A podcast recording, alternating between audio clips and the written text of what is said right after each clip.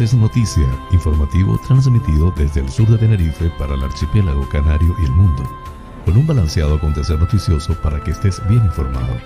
José Francisco González te brindará las noticias de una manera agradable y sin sobresaltos para que estés al día. Canarias es noticia porque la información es poder. Viernes 10 eh, de septiembre del 2021.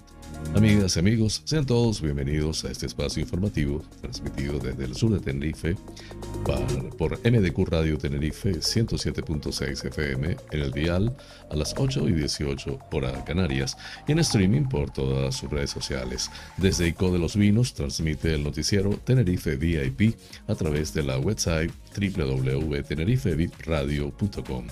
Emite el programa a las 8 y a las 20 horas. También puedes acceder al programa por el portal informativo hellocanarias.es con las noticias más importantes del archipiélago canario, nacional de España e internacionales. Soy José Francisco González y estoy muy complacido de llevarles este formato, intentando les resulte balanceado, neutro y agradable a pesar del convulso mundo en que vivimos. Dicho esto, manos a la obra.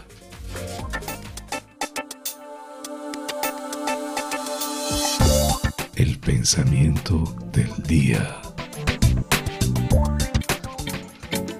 Cada día me miro en el espejo y me pregunto, si hoy fuese el último día de mi vida, ¿querría hacer lo que voy a hacer hoy?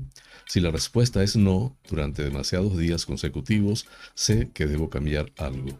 El creador de Apple, Steve Jobs, eh, que falleció en el año 2011, fue un gran innovador y nos dio lecciones magistrales para vivir el día a día con entusiasmo.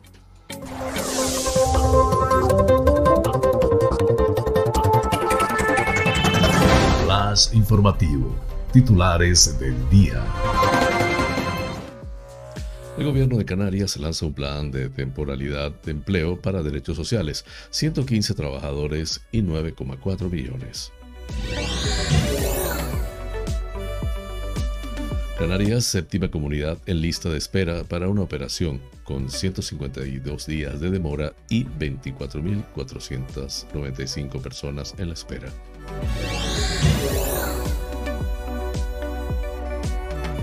Partido Popular reprocha el caos causado por la Consejería de Educación en el primer día del curso escolar.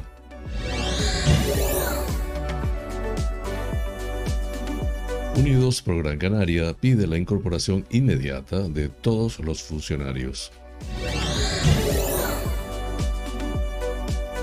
La Gomera. Las jornadas colombinas entran este fin de semana en la recta final de su programa de actos. El evento Alta, Alta Cultura de Barrio llega este sábado a San Sebastián de la Gomera.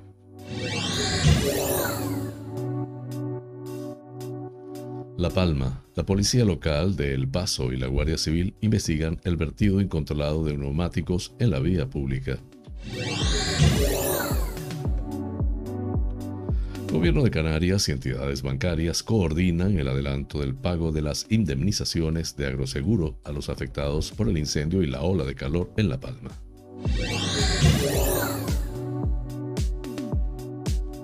Turismo Lanzarote afronta con razonable optimismo la temporada de invierno tras un buen verano. La vendimia de Lanzarote supera los 2 millones de kilos de uva recogidos.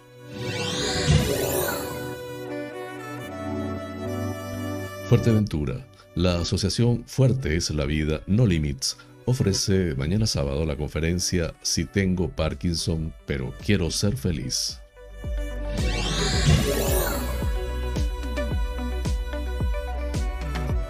La Oliva da luz verde a la reforma de las agujas en Fuerteventura.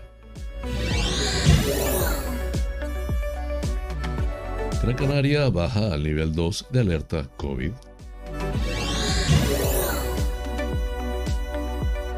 Comienza la rehabilitación del paseo de Meloneras en Las Palmas.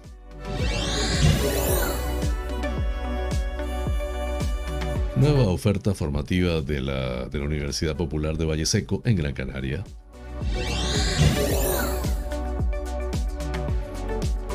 Tenerife podrá bajar al nivel 2 de alerta la próxima semana.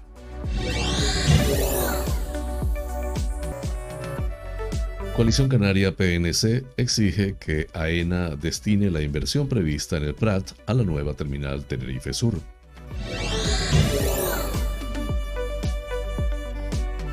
La familia Dorada Especial entre las mejores cervezas nacionales en cuatro categorías.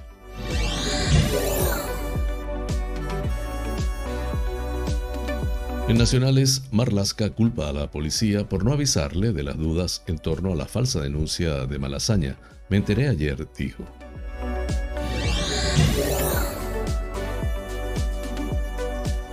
Tribunal Constitucional. El segundo estado de alarma también fue inconstitucional.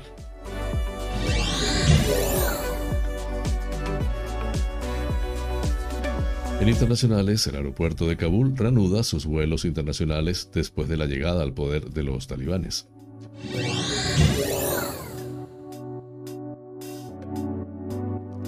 Elecciones en Marruecos. Los islamistas pierden el poder tras una década en el gobierno.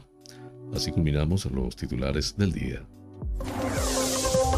Flash informativo. Noticias Comunidad Autonómica.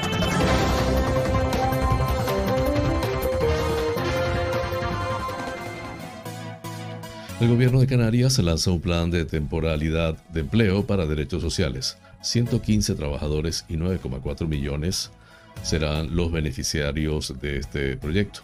El vicepresidente canario y consejero del área, Román Rodríguez, explicó este jueves que el programa dotado con 9,4 millones de euros en tres años contribuirá al cumplimiento de los objetivos del gobierno en materia de derechos sociales en asuntos tan sensibles como la pobreza o la inclusión social. En ese sentido, el vicepresidente recordó que estos trabajadores se sumarán a otros 101 que ya autorizó Hacienda el pasado año y prorrogados en 2021 para dependencia. En concreto, el programa permitirá actuar en la lucha contra la pobreza y la inclusión social, en el desarrollo de la Estrategia Canaria de Infancia, Adolescencia y Familia o en la mejora del sistema de información y atención a la ciudadanía, entre otros aspectos. Los 115 trabajadores se distribuirán de la siguiente manera. 16 administradores generales, 5 psicólogos, 2 pedagogos, 8 gestores generales, 15 trabajadores sociales, 46 administrativos y 23 auxiliares.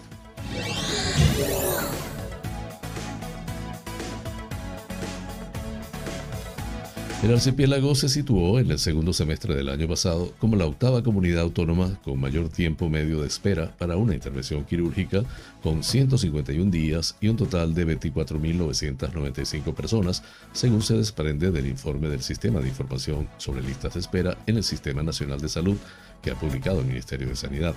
En España, el tiempo medio de espera para someterse a una intervención quirúrgica en la sanidad pública se sitúa actualmente en los 148 días, lo que supone 26 días más que el año anterior, en diciembre de 2019. Sin embargo, si se tiene en cuenta los datos del semestre anterior, se han reducido el tiempo de espera mucho más, ya que los datos de junio de 2020 situaban la media en 170 días. Hasta dicha fecha había 685.175 pacientes en lista de espera para someterse a una operación, 19.822 menos con respecto a diciembre del 2019.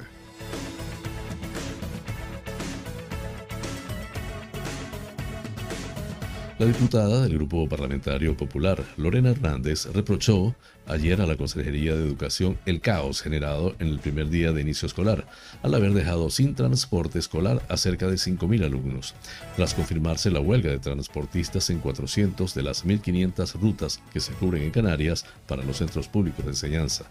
Hernández lamenta que la falta de planificación del gobierno de Canarias y la incapacidad de la consejera de Educación, Manuela de Armas, para llegar a acuerdos con el sector haya provocado un quebradero de cabeza para más de miles de familias y menores que no pudieron contar con el servicio esencial. En este sentido, la diputada popular se pregunta por qué la consejera esperó hasta el último momento para avisar al sector del transporte escolar de la bajada del precio del servicio y por qué no atendió sus demandas como la actualización del IPC de los últimos seis años, el sueldo de los acompañantes escolares o el abono de las mensualidades pendientes del curso pasado. La diputada popular condena que la improvisación y la desorganización siga acampando a sus anchas en la conserjería y el sector y las familias vuelvan a sufrir errores del pasado al tiempo que exige al gobierno de Torres y a la consejera de Educación que pongan fin a este caos y trabajen para garantizar este servicio esencial a las familias y a los alumnos de Canarias, concluyó.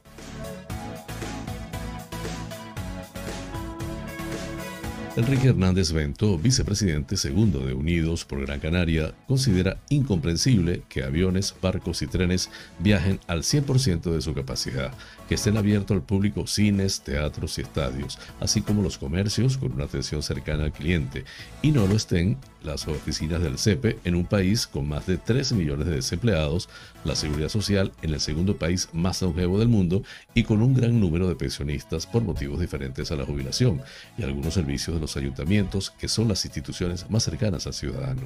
Esta situación llega a lo inaceptable cuando muchas de las consultas médicas se realizan telefónicamente. Algún estudiante de medicina se podría imaginar que cuando fuera médico iba a atender a sus pacientes de modo no presencial el diagnóstico pierde todo el rigor y la vida del paciente se pone en riesgo. Denuncia también Hernández Bento que a esta circunstancia se añade el hecho de que en muchos casos es imposible pedir cita por vía telemática y que las gestiones por Internet requieren la mayoría de las veces de certificado digital, algo lo que todavía no dispone la mayor parte de la ciudadanía.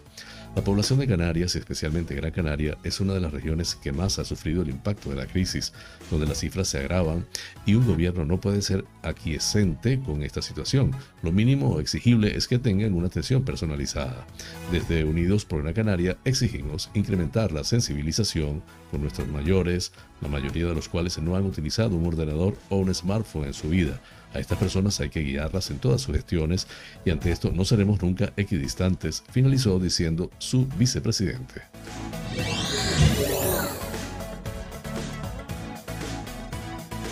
Las jornadas colombinas en La Gomera entran en la recta final de su programa de actos reanudados y adaptados a las restricciones de aforo y medidas sanitarias establecidas. Por ello, se recuerda a la ciudadanía que, para asistir a los eventos, será necesario inscribirse previamente a través del formulario de inscripción en la agenda de la web del Cabildo www.lagomera.es eventos. Para Hoy viernes 10 de septiembre está previsto a las 18 horas el espectáculo teatral La Farándula Colombina, pondrá fin a su recorrido por la isla en el Parque de las Eras, en Tesina. Este mismo día, a partir de las 20 horas, la Casa de la Cultura de Valle Gran Rey será escenario de la actuación musical argentina a cargo de Andrés Leoni. El sábado 11 de septiembre, el anfiteatro del Parque de la Torre del Conde acogerá a las 20 horas la actuación musical Fuerza y Raíz del grupo Mambisa se trata de un proyecto musical formado mayoritariamente por mujeres de tres generaciones distintas, quienes pretenden trasladar al público a la esencia musical de diferentes culturas a través de las raíces folclóricas canarias, popular cubana y afrocubana y flamenca, empleando tambores gomeros, herreños, tambores batá, tumbadoras, chácaras, vibráfono, guataca, cajón y tacón. Ya el lunes 13 de septiembre, en el Salón de Plenos del Cabildo, tendrá lugar la conferencia Canarias y la Guerra de la Independencia, 1808-1814, ofrecida por el general Emilio Abad Ripoll. Este 2021, el Cabildo de La Gomera celebra la sexagésima edición de las Jornadas Colombinas que conmemoran los 529 años de la partida de Cristóbal Colón desde la bahía de San Sebastián hacia América.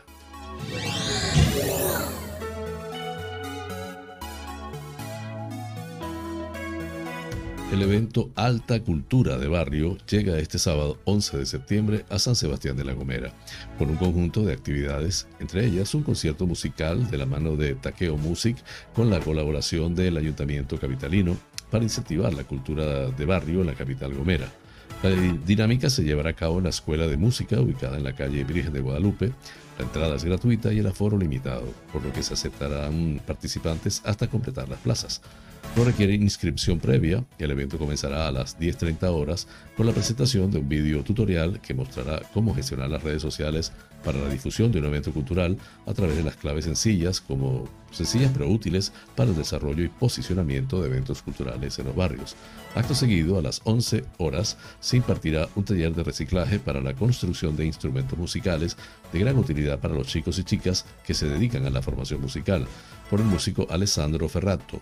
Y por último, para cerrar con broche de oro, se efectuará el concierto musical a cargo del cantautor argentino Andrés Leoni Trío, con una puesta en escena multicultural integrada por dos compositores más, Asimismo, se creará un concurso de fotografía en la actividad que contará con premios simbólicos para los ganadores como reconocimientos o pases a conciertos culturales.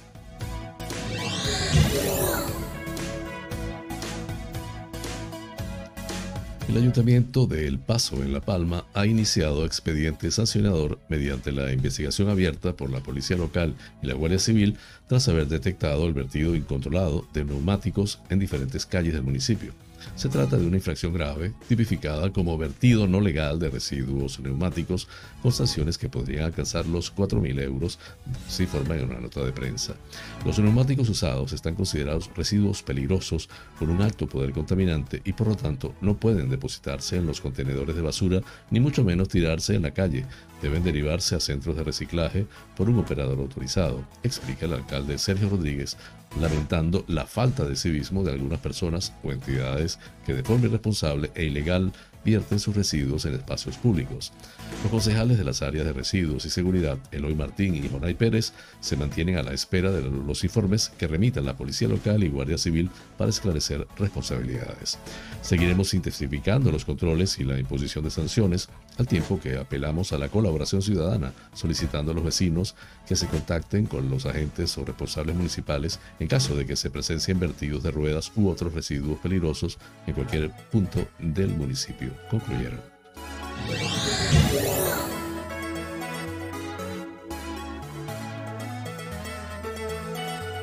La consejera de Agricultura, Ganadería y Pesca del Ejecutivo Regional, Alicia Van Ostende, ha coordinado un acuerdo este jueves 9 de septiembre con la presidenta de la Asociación de Agricultores y Ganaderos de Canarias, ASAGA, Ángela Delgado, y los representantes de las entidades bancarias CaixaBank, Cajamar, Banco Santander, Caja 7 y BBVA para adelantar el pago de las indemnizaciones de agroseguro a los afectados por el incendio de La Palma y el temporal de calor y viento que afectó a las islas el pasado 16 y 18 de agosto, se indica en una nota de prensa.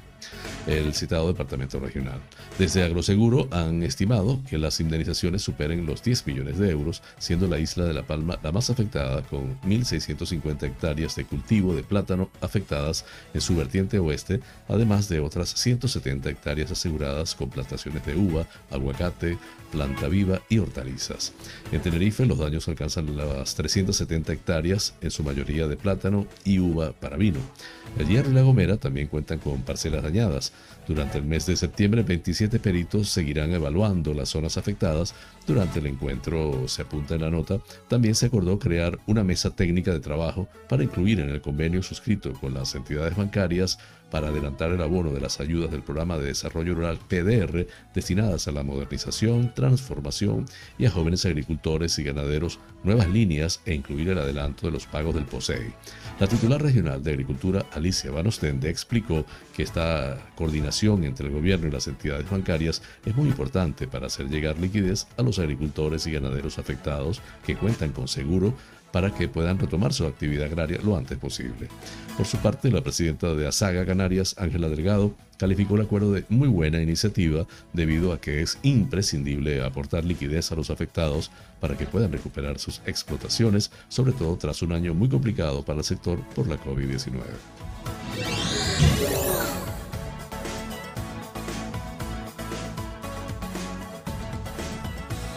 El consejero de promoción turística del Cabildo de Lanzarote, Ángel Vázquez, muestra un razonable optimismo de cara a la temporada turística de invierno en Lanzarote y destaca el buen verano que ha atravesado la isla, marcado especialmente por el excelente comportamiento del mercado peninsular, como un incremento considerable de vuelos respecto al verano del 2019, previo a la pandemia, así como por la notable recuperación del turismo británico.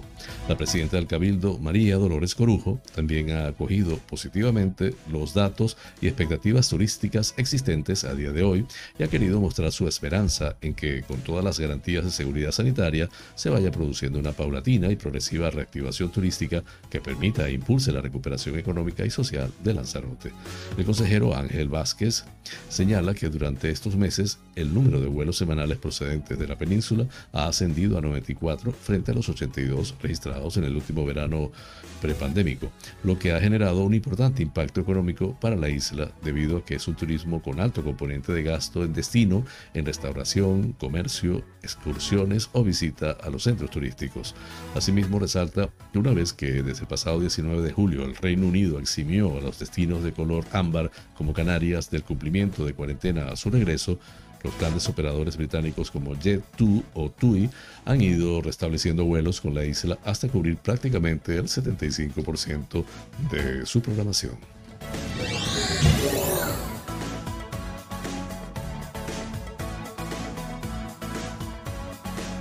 La vendimia de Lanzarote en 2021 ha superado los 2 millones de kilos de uva recogidos, con un 99% de la cosecha recolectada a falta de unos kilos de las variedades más tardías en las 28 bodegas pertenecientes al Consejo Regulador de la denominación de origen Vinos de Lanzarote han entrado 2.011.756 kilos de uva.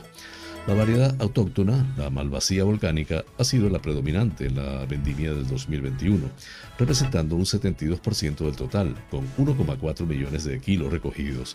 La segunda variedad más recogida en Lanzarote ha sido la Listán Negro, con 233.252 kilos. Durante esta vendimia también han llegado a las bodegas Uva Listán Blanca, Moscatel de Alejandría, Vijariego Blanco o Syrah. En una proporción menor se ha cultivado en la isla parras de baboso negro, burra blanca, cabernet sauvignon o merlot.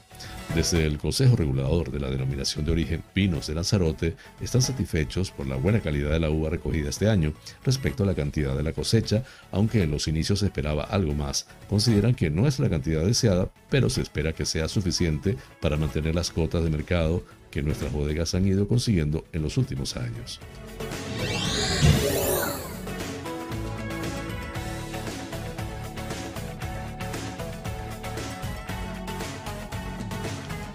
Fuerteventura. La asociación sin fines de lucro Fuertes la Vida Parkinson No Limits, cuyo objetivo es ayudar a personas con Parkinson, ofrecerá mañana sábado 11 de septiembre una conferencia en el auditorio de Corralejo a las 10 de la mañana con la temática Sí, tengo Parkinson, pero quiero ser feliz.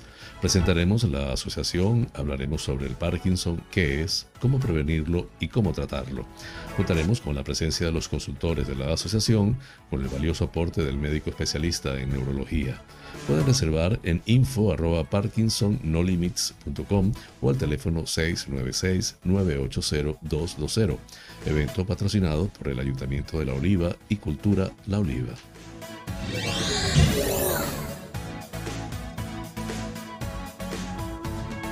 Este jueves el Ayuntamiento de La Oliva ha celebrado una sesión plenaria extraordinaria en la que se han abordado diferentes asuntos de calado, como la modificación de las normas subsidiarias a solicitud de la sociedad propietaria del conocido edificio de las Agujas, situado en una de las entradas de Corralejo y junto al Hotel Bahía Real. El Pleno ha dado el visto a la solicitud y al documento ambiental estratégico, cuyo expediente deberá ser revisado ahora por el órgano ambiental del Cabildo de Fuerteventura. Esperamos que en cuestión de seis meses podamos culminar esta solicitud y posibilitaremos la reactivación de un edificio tan emblemático como el de las agujas y con ello ir poniendo fin a los edificios abandonados o a medio hacer que tenemos fundamentalmente en Corralejo y que tanto afean nuestro paisaje, destacó la alcaldesa Pilar González.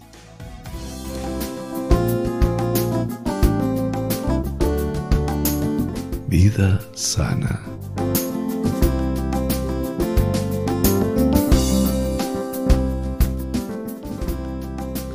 Hoy les hablaré sobre las almendras. ¿Para qué son buenas las almendras?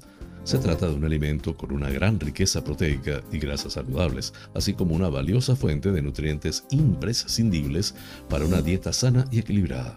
Su consumo es muy adecuado, especialmente en estos casos, buena para las embarazadas. Su riqueza en proteínas y minerales como calcio y magnesio la hacen especialmente beneficiosa durante la gestación y el embarazo. La almendra también es un estimulante de la leche materna, galactógena, alternativa a los lácteos. La almendra es tan rica en calcio que es una buena alternativa a los lácteos para asegurarse la obtención del calcio, el magnesio y el fósforo necesarios para la formación y regeneración de los huesos y los dientes. Su aporte en calcio la hace imprescindible en la dieta de las personas mayores, ya que ayuda a prevenir la fragilidad ósea y la osteosporosis. vigorizante para los jóvenes y deportistas. Es un alimento reconstituyente y tonificante por ser una buena fuente de proteínas, especialmente para los niños y adolescentes y también para deportistas. Su riqueza en ácidos grasos y saturados y en fósforo la hacen beneficiosa para potenciar el rendimiento intelectual y alimentar el cerebro. Contribuye a prevenir el bajo rendimiento intelectual, las pérdidas de memoria y los súbitos cambios de humor. Cardio saludable. Las grasas no saturadas de la almendra constituyen un verdadero bálsamo para el corazón, especialmente sus ácidos grasos monoinsaturados, que son los que más abundan en su composición.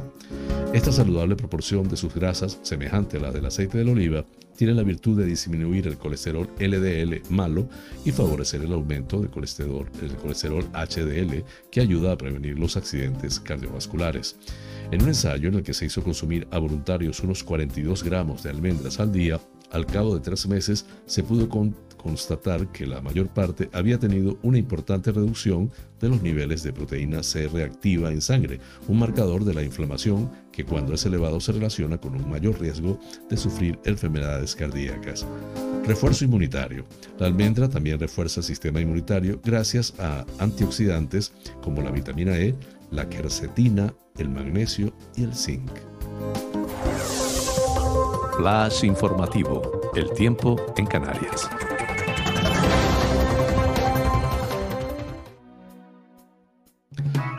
Nuboso o despejado con algunos intervalos de nubes medias y altas durante la segunda mitad del día. A primeras horas, intervalos de nubes bajas en litorales norte de las islas de mayor relieve. Ligera calima, temperaturas con pocos cambios o en ligero ascenso de las máximas en las islas de mayor relieve, principalmente en vertientes norte.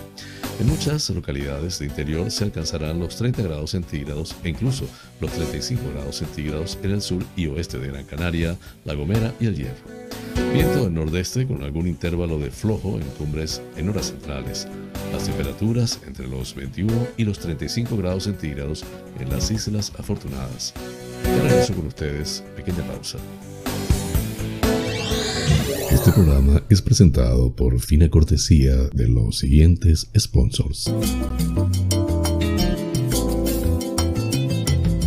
Bar Restaurante Loco un oasis en el centro de San Isidro. Cocina tradicional y fusión, especialidad en arroces y paellas, carnes a la brasa, pescados frescos, pastas y pizzas, ricos postres caseros y unas ensaladas de antología. Disponemos de una terraza interior chill out de 120 metros para que disfrutes de nuestra vibrante coctelería en un confortable ambiente muy acogedor Atendemos celebraciones familiares, bautizos, bodas, comuniones, cumples, divorcios, en fin, bar-restaurante. Loco, un oasis en San Isidro. Calle Saltadero, número 7, San Isidro. Teléfono 922 36 7986.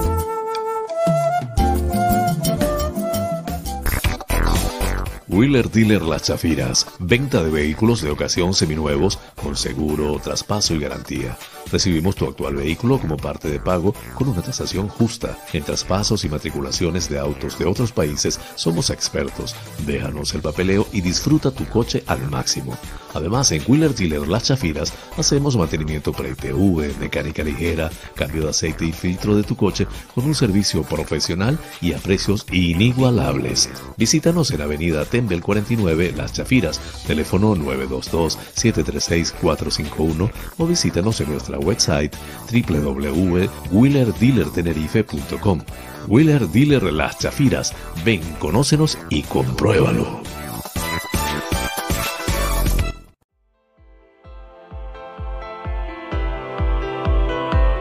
Faros Gabriel somos especialistas en desmanchado de lunas, desmanchado de llantas, parabrisas de moto, restauración de pintura de tu coche o moto, restauración de faros, servicio a domicilio de lavado, higienizado y desinfección al vapor de tapicerías de sofá, alfombras, colchones, lavado de tapicería de tu coche.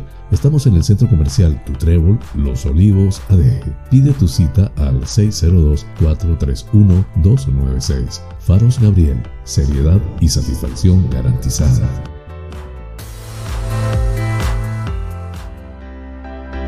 Tal día como hoy, es Femérides.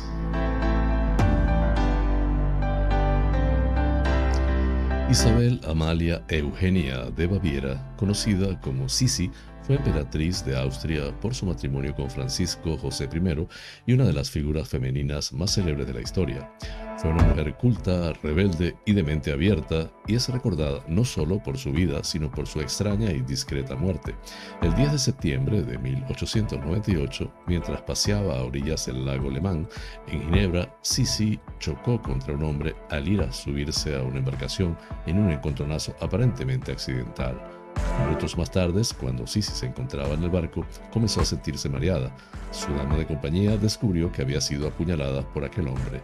Se trataba del anarquista italiano Luigi Luceni, quien fue condenado a cadena perpetua. Finalmente, Sisi moriría ese mismo día a causa de la herida.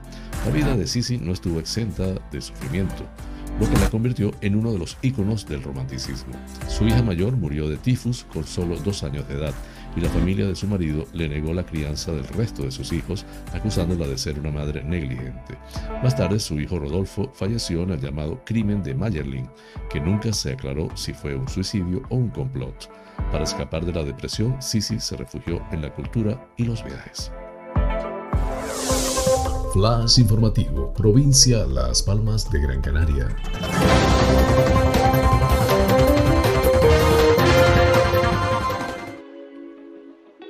La buena evolución de todos los indicadores de la pandemia de la COVID-19 en Canarias y en particular en Gran Canaria ha llevado al gobierno regional a bajar a Gran Canaria al nivel 2 de alerta COVID. Tenerife y Fuerteventura se quedan de momento en el nivel 3 de alerta y La Gomera, El Hierro y Lanzarote y La Graciosa se mantienen en nivel 1. El viceconsejero de la presidencia Antonio Oliveira Olivera destacó la buena marcha del plan de vacunación en Canarias, que cuenta con el 80% de su población diana con las dos dosis de la vacuna contra la COVID-19. Además, destacó la evolución positiva de los nuevos casos que siguen bajando en las islas y lleva la incidencia acumulada a 14 días por debajo de los 100 casos, casos por cada 100.000 habitantes. Este cambio tendrá lugar a las 0 horas de este viernes 10 de septiembre, tras la publicación del conocido semáforo en la web de la Consejería de Sanidad.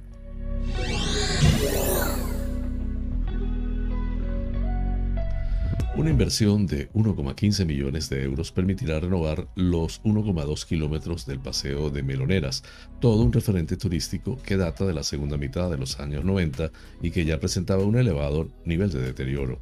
La obra se ejecutará en dos fases y la previsión es que esté acabada para principios del año próximo, entre enero y febrero del 2022. El presidente del Cabildo, Antonio Morales, y la alcaldesa de San Bartolomé de Tirajana, Concepción Narváez, visitaron ayer los trabajos. Les acompañaron el consejero insular de turismo, Carlos Álamo, y el primer teniente de alcalde y edil del litoral, Samuel Enríquez, además del concejal de turismo, Alejandro Marichal, y otros miembros del gobierno local.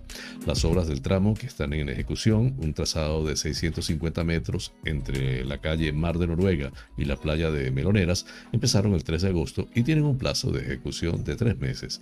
Se le adjudicó a Señalizaciones Villar S.A. por 430.523 euros. La financia el Estado a través del Ministerio de Turismo. Los trabajos del segundo tramo, desde la calle Mar de Noruega al faro de Maspalomas, que tendrá un coste de 699.000 euros, empezarán en breve. El contrato con la adjudicataria se firmará estos días, salvo contratiempos de última hora. Será Lopezán. En este caso, el proyecto es financiado por el Cabildo. Tanto una como otra fase fueron licitadas y contratadas por el Consorcio Turístico de Maspalomas.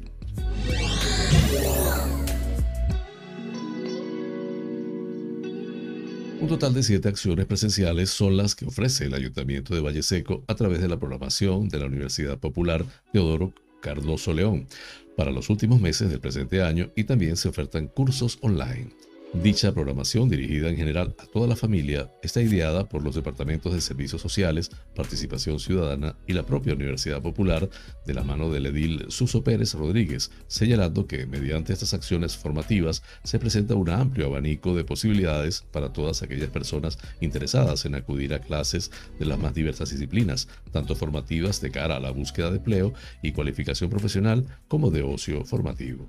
La nueva oferta de la Universidad Popular lo conforma cursos y talleres de prevención de riesgos laborales, construcción, prevención de riesgos laborales de pintura, informática básica dirigida a la búsqueda de empleo, primeros auxilios y prevención de accidentes en el transporte escolar, prevención de riesgos laborales en el uso de la desbrozadora, elaboración de pan sin gluten y por último elaboración de dulces tradicionales de Navidad. Contando con la escuela virtual donde se ofrecen más de 500 cursos de forma telemática gratuitos a elegir. Con una previsión de 300 alumnos, la Universidad Popular continúa con una oferta educativa de calidad que busca aumentar el bienestar personal y el tiempo de ocio, sino también en la formación específica con fines laborales.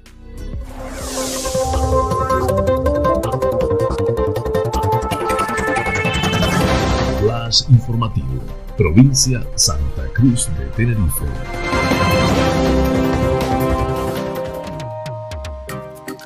El presidente de Canarias, Ángel Víctor Torres, ha señalado que la mejora continuada que se observa en los indicadores de la pandemia de COVID-19 en Canarias permite avanzar que la semana próxima otras islas verán reducido su nivel de alerta, después que este jueves Gran Canaria haya pasado de semáforo rojo nivel 3 a naranja nivel 2.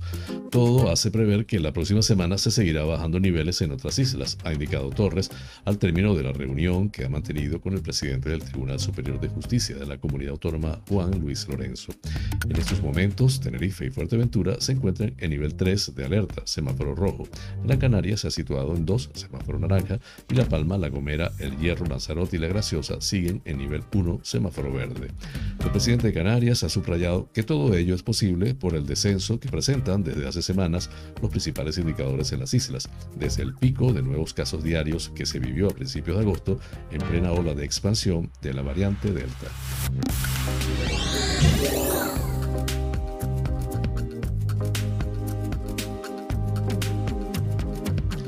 El grupo de Coalición Canaria PNC en el Cabildo de Tenerife exige que AENA destine una buena parte de los 1.700 millones de euros que tenía previsto invertir en el aeropuerto del Prat en Barcelona a la construcción de la nueva terminal del aeropuerto Tenerife Sur.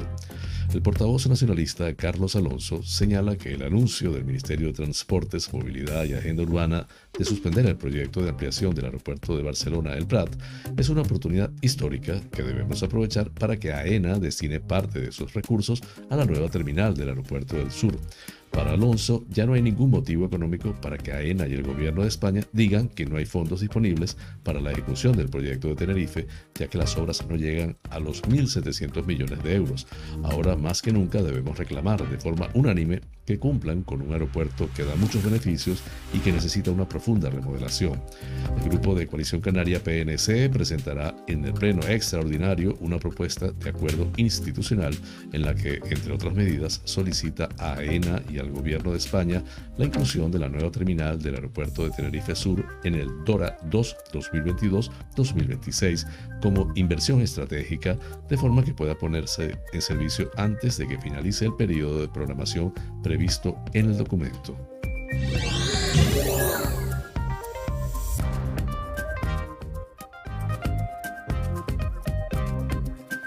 Las cuatro variedades de dorada especial han sido premiadas en el certamen internacional World Beer Awards 2021, uno de los referentes del sector que por segundo año consecutivo reconoce la calidad de estas cervezas elaboradas en Canarias.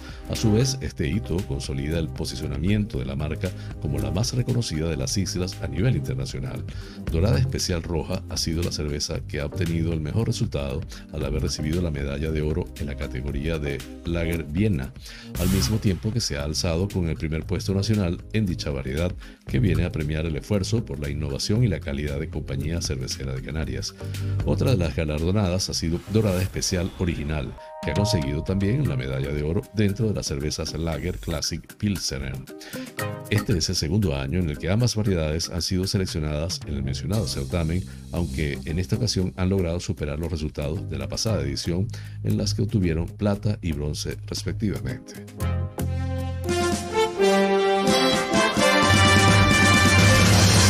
Noticias que inspiran.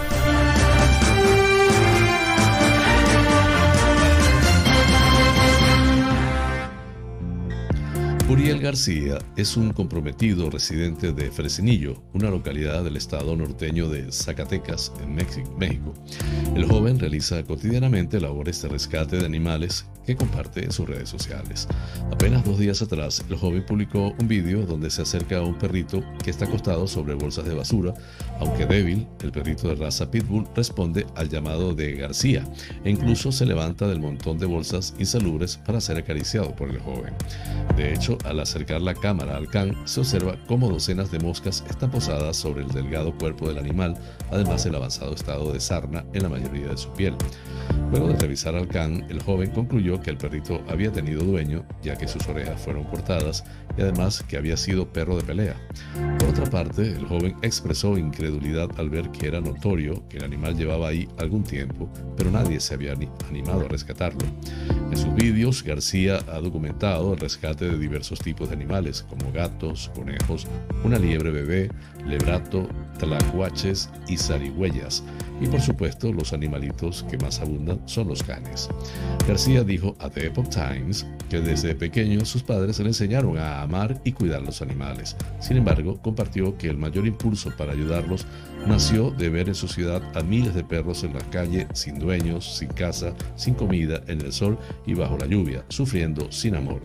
García se transporta en su ciudad motocicleta, por lo que siempre se encuentra con animalitos en la calle, aunque siempre trataba de ayudar a todos lo que podía. Llegó el punto donde ya no le fue posible. La situación se agravó con la llegada de la pandemia mundial de la COVID-19, así que comenzó a pedir apoyo a las personas para atender a los perritos en el veterinario y comprarles comida y compartir eh, en la página de TikTok una cuenta de PayPal para hacer donaciones. En México las mascotas son sumamente solicitadas en los hogares. De cada 100 mexicanos, 57 tienen mascota, pero la cifra de animales que viven en la calle fue de 25 millones en 2019, según informó AS México. Los internautas agradecieron a García por la noble labor que realiza en su ciudad y expresaron también su alegría por la expectativa de ver recuperado al perrito. Supo de inmediato que estabas ahí para cambiar su vida. Muchas gracias, escribió un usuario de redes sociales. Un perrito es el mejor compañero, el más fiel, que nunca te abandona. Es por eso que yo no los abandonaría nunca, finalizó el rescatista. Fuente de Epoch Times en español. Flash informativo. Noticias nacionales.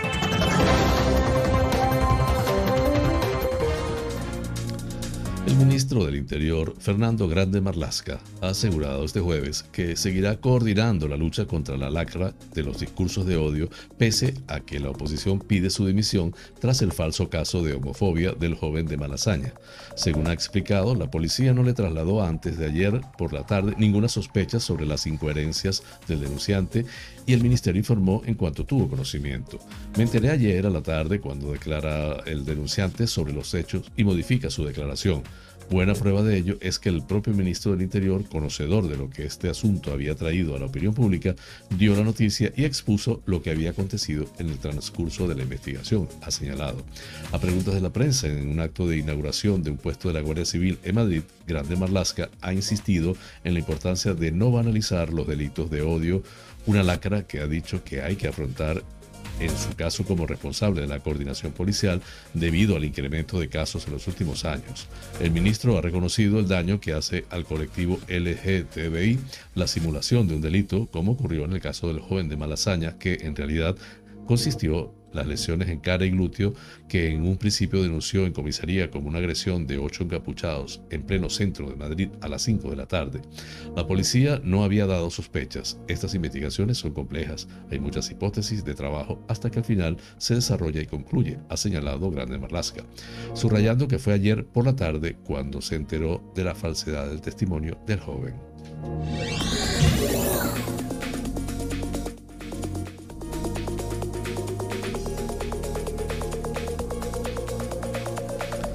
Antonio Narváez, el magistrado ponente de la que será la segunda sentencia del Tribunal Constitucional sobre el estado de alarma decretado durante seis meses por el presidente Pedro Sánchez, ha ultimado ya su resolución que volverá a suponer una desautorización jurídica para el gobierno por su gestión de la pandemia. Si en el mes de julio el Tribunal Constitucional ya sentenció que la primera imposición del estado de alarma era inconstitucional, porque sus medidas restrictivas de libertades esenciales debieron ser amparadas por el estado de excepción y no por el de alarma, y por tanto fueron abusivas, en este caso el tribunal irá aún más allá. Previsiblemente, el tribunal acogerá ahora dos de los tres principales argumentos expuestos por Vox en su recurso para denunciar la discrecionalidad de unas medidas de la Moncloa que, según se desprendía ya de la primera sentencia, fueron arbitrarias. En primer lugar, se declara contrario a la legalidad haber decretado un periodo ininterrumpido de excepcionalidad en España durante seis meses sin un real y efectivo control parlamentario al gobierno, de modo que el tribunal tumbará el cerrojazo del Parlamento auspiciado por Sánchez. Y en segundo lugar la llamada cogobernanza también sufrirá tachas notables de inconstitucionalidad por haberse atribuido indebidamente a las comunidades autónomas diversas medidas restrictivas de libertades fundamentales que no les correspondía adoptar. El segundo estado de alarma fue aprobado el 3 de noviembre del 2020 ante la gravedad de la pandemia y a diferencia del anterior, Sánchez lo decretó durante seis meses ininterrumpidos, en contraste con el primer estado de alarma impuesto el 14 de marzo de ese mismo año. El presidente del gobierno prescindió de las sucesivas prórrogas que cada 15 días debía ratificar por mayoría suficiente en el Congreso de los Diputados, no quería arriesgarse a perder votaciones.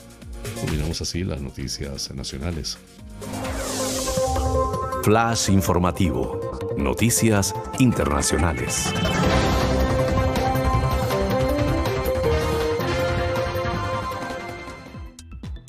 El aeropuerto de Kabul reanudará sus operaciones hoy por primera vez desde la retirada de las tropas estadounidenses y saldrá el primer vuelo con pasajeros desde la capital afgana, informó la cadena de televisión qatarí Al Jazeera. Con el gobierno talibán ya formado y en funcionamiento, el enviado del gobierno qatarí a Kabul, Mutlaq al-Kantaini, advirtió o afirmó en declaraciones a la emisora de su país desde el aeropuerto de Kabul que por primera vez habrá vuelos internacionales comerciales o charter alquilados con pasajeros afganos que tengan los documentos necesarios para viajar. No estamos hablando de evacuación, sino de libre movimiento. Aquellas personas que tienen pasaporte o documentos de viaje y una tarjeta para subir al avión podrán viajar, detalló el enviado. Asimismo, destacó que lo importante de estos movimientos es la seguridad de los vuelos internacionales y agregó que el aeropuerto está listo para volver a operar, aunque de forma gradual, varios afganos y 200 estadounidenses en el primer vuelo a Qatar. Al Jazeera mostró a algunos pasajeros afganos que se disponen a viajar a varios destinos internacionales haciendo los trámites habituales en las salas del aeropuerto. Además de los afganos, unos 200 pasajeros estadounidenses y de otras nacionalidades serán trasladados a Qatar en un avión qatarí que eh, hoy mismo llevó ayuda humanitaria a Kabul en el marco de los envíos que está realizando el gobierno del país árabe a diario. Este sería el primer vuelo con ciudadanos extranjeros a bordo desde el final de las operaciones de evacuación el pasado día 30 de agosto, cuando las tropas estadounidenses entregaron el control del aeropuerto a los talibanes y abandonaron Kabul. Muchos hicieron escala en Qatar, en la base aérea de Al-Duaid, la principal de Estados Unidos en el Golfo Pérsico, y varias decenas de evacuados afganos han sido acogidos de forma temporal por Doha.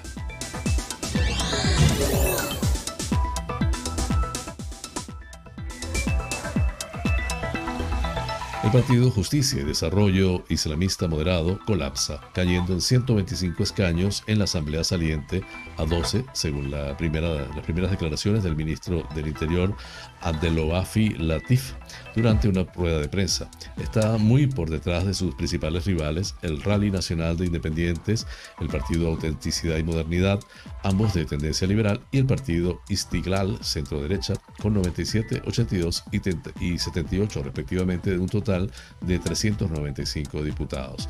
El RNI, que pertenece a la coalición gobernante, está encabezado por un rico empresario Asís Aklanouch, descrito como cercano al palacio. Y el PAN, el, presidente, el principal partido de oposición, fue fundado por el actual consejero real Fawad Ali El Inma en 2008 antes de que dimitiera en 2011. El partido Istiglal, Independencia, de centro derecha, es el partido más antiguo de Marruecos. El rey Mohamed VI nombrará un jefe de gobierno del partido que gane la votación legislativa, que será responsable de formar un ejecutivo por un periodo de cinco años, sucediendo a Saad Edin el Otomani. Con este tema culminamos las noticias internacionales.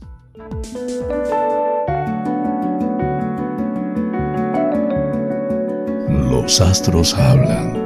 Un viaje por el maravilloso mundo de los signos del zodiaco. Aries. Es un día para usar tu potente vitalidad y tu gran potencial personal, ese que te ha acompañado toda la vida y que hoy estará potenciado. Por ello podrás acometer muchas acciones importantes y obtener el resultado que esperas a tu maravillosa labor. Tauro, el viernes 10 será un momento muy importante para poner toda tu energía en ciertos temas que están relacionados con algún bloqueo emocional, tanto personal como con otros. Es importante que puedas solucionar esos asuntos inconclusos del pasado o esos pequeños malentendidos. Géminis, el viernes 10 notarás que toda la vitalidad estará enfocada en ciertos temas que necesitas poner en orden en relación con ciertos planes y proyectos que necesitas focalizar en tu vida, en los cuales están implicadas más personas. Por ello es bueno llegar a acuerdos. Cáncer. El viernes 10 es un día en el que podrás ceñirte a un plan ambicioso y brillante en el cual te proyectes hacia el futuro en tus actuaciones, tanto profesionales como sociales porque tu caso van unidas. Por ello necesitas organizar todo con dinamismo y atención. Leo, deberás poner todo tu énfasis en las acciones que te permiten aprender algo que necesitas comprender de tu realidad y que no tiene que ver con conocimientos, sino más bien con experiencias personales y entendimiento de la vida. Verás cómo los valores cambian y conformas una nueva escala que te ayudará mucho. Virgo, es un día en el que podrás integrar de una manera rápida y entusiasta los potenciales que necesitas para poner a punto y poder resolver las distintas alternativas que están a punto de aparecer y de renovar tu vida. Es una transformación importante. Libra, el viernes 10 es un día para aprovechar la manera dinámica con la que contactarás con los demás, y esto te ayudará a crear lazos y tratos de una manera más cordial y atenta. La gran actividad del día se centrará en las relaciones dinámicas y especiales con todos.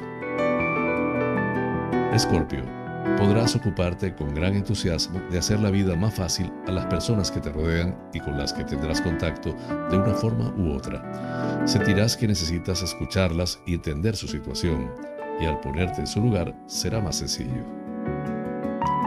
Sagitario, el viernes 10 es un momento ideal para que tu vitalidad vuelva el rostro hacia las actividades lúdicas y las que alegran el corazón, no solamente hacia el tuyo, sino también hacia el de los demás.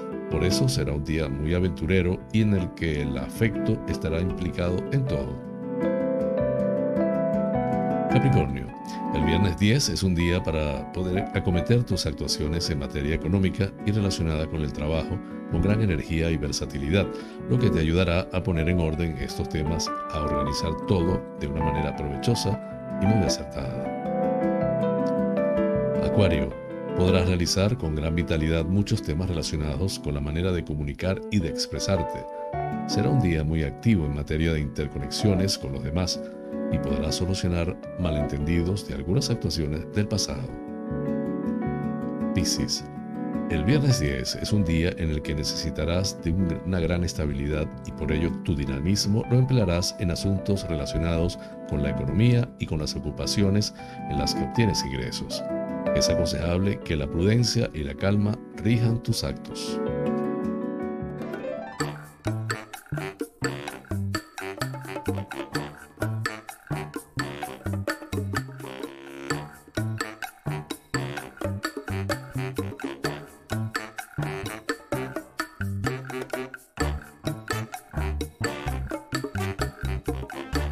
Amigas y amigos, hemos llegado al final del programa, deseando les haya sido de su agrado. Realmente es un auténtico placer llegar a ustedes desde esta pequeña y hermosa isla de Tenerife, incrustada en el Océano Atlántico, hasta los sitios más recónditos del planeta. En muchos de esos lugares se encuentran espectadores canarios, vaya hasta ellos y hasta todos en general con cariño este programa. Por mi parte, les invito para el próximo lunes a la misma hora y por el mismo lugar para encontrarnos con el acontecer de las Islas Canarias y del mundo. En la dirección, producción y presentación del programa, quien tuvo el inmenso placer de acompañarles, José Francisco González. Como siempre, invitándoles a suscribirse a mi canal de YouTube, Canarias es Noticia en directo. Darle un like si les parece, activar la campanita para recordarles cada nueva emisión del noticiero y compartirlo. Así pues, me despido con la eficaz frase, es mejor ocuparse que preocuparse. Hasta el próximo lunes y un extraordinario fin de semana.